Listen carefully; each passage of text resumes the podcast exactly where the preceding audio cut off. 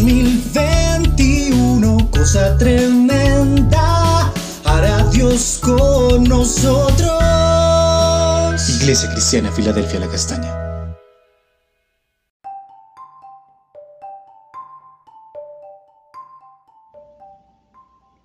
Muy buen día, amada Iglesia, Filadelfia, la Castaña. El Señor te bendiga ricamente. Hoy es el último devocional del día y le damos gracias al Señor por el privilegio de haber podido estar con ustedes. Vamos a mirar para el devocional del día de hoy, primera de Pedro 3.15 parte B a 18. Dice así, y estén siempre listos a responder a todo el que les pida razón de su esperanza. Pero cuando respondan, háganlo con humildad y respeto, manteniendo una conciencia limpia. Así los que hablan mal de su buena conducta en Cristo sentirán vergüenza por haberlos criticado. Es mejor sufrir por hacer el bien si es la voluntad de Dios, que sufrir por hacer el mal. Porque Cristo mismo sufrió la muerte por nuestros pecados, una vez y para siempre. Cristo no era culpable y aún así murió por los que sí lo eran, para poder llevarlos a ustedes ante Dios. Sufrió la muerte en su cuerpo, pero volvió a la vida por medio del Espíritu.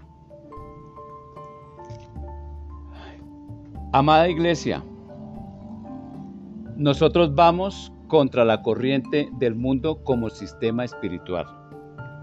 Estamos en el mundo, pero no somos del mundo.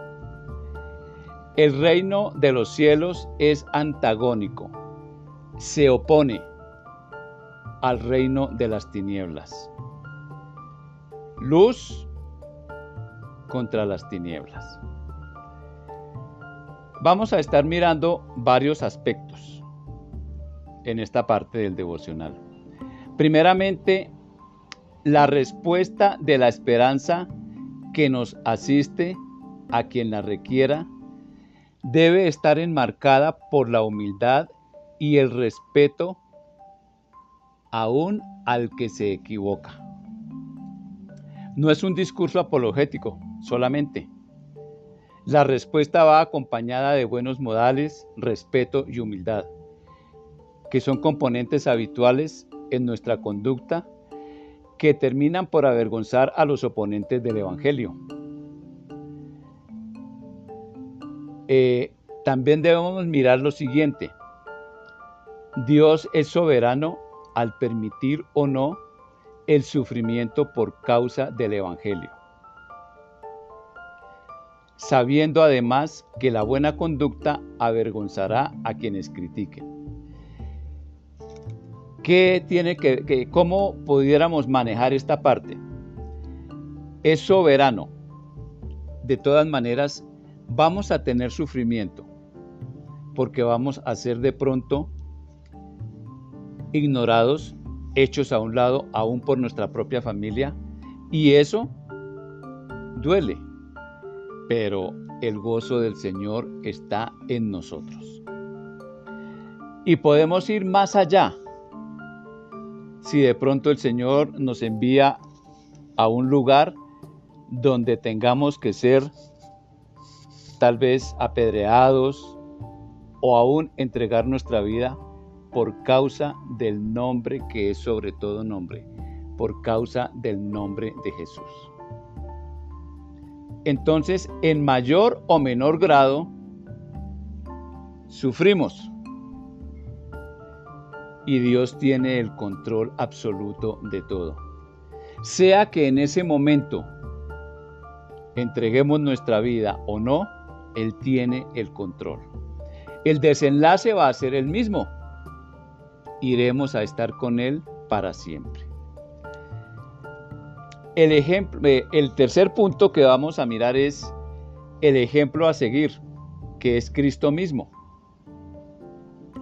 que es el máximo sufrimiento por amor. Dice que él era inocente, pero fue declarado culpable para acercarnos a Dios. Fue muerto en su cuerpo, es decir, en su fragilidad humana porque se hizo como nosotros. Pero volvió a vivir por medio del Espíritu en su cuerpo glorificado, mostrando así su vida terrena y su vida glorificada después de la resurrección.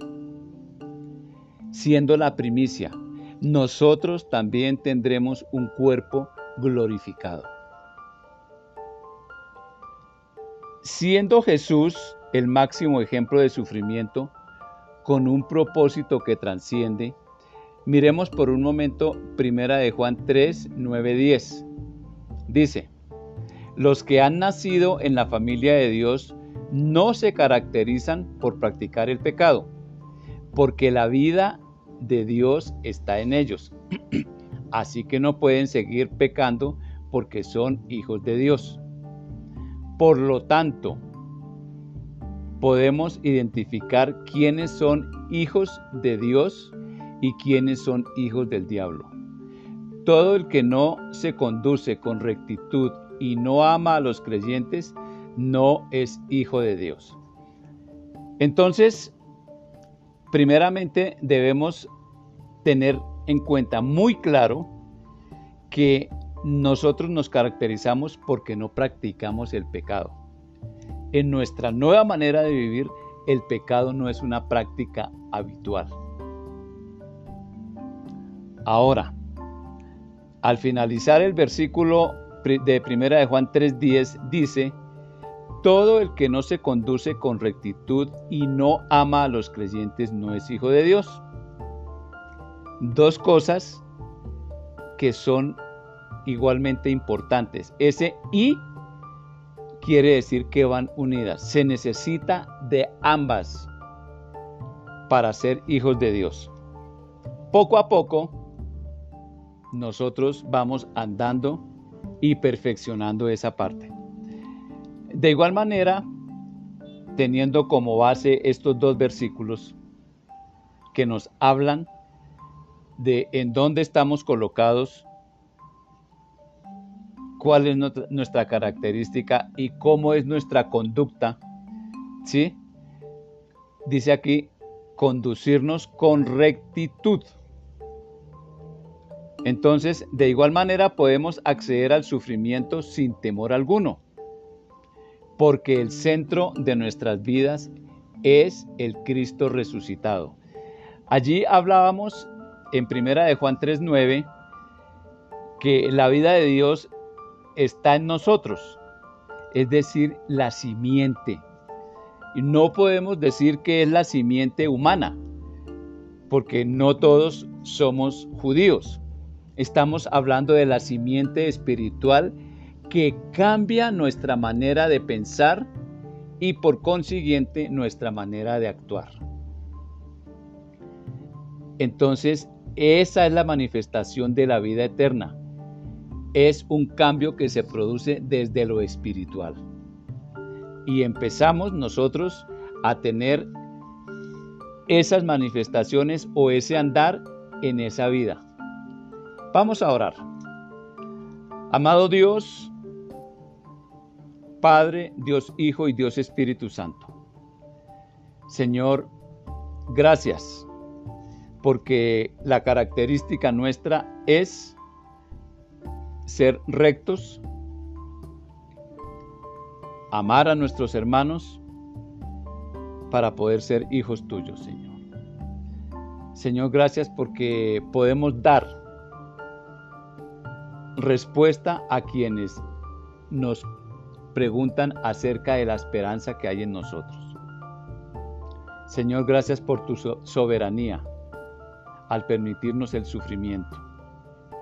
Señor, gracias, gracias porque con el ejemplo de Jesús no tenemos temor al sufrimiento, Señor, y es necesario que suframos, Señor.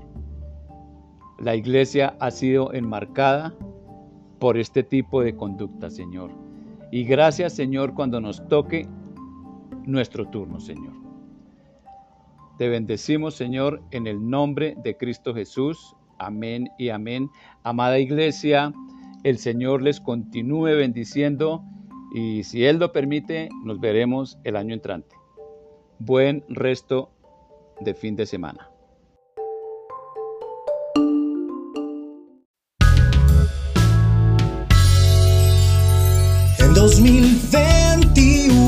Cosa tremenda, hará Dios con nosotros.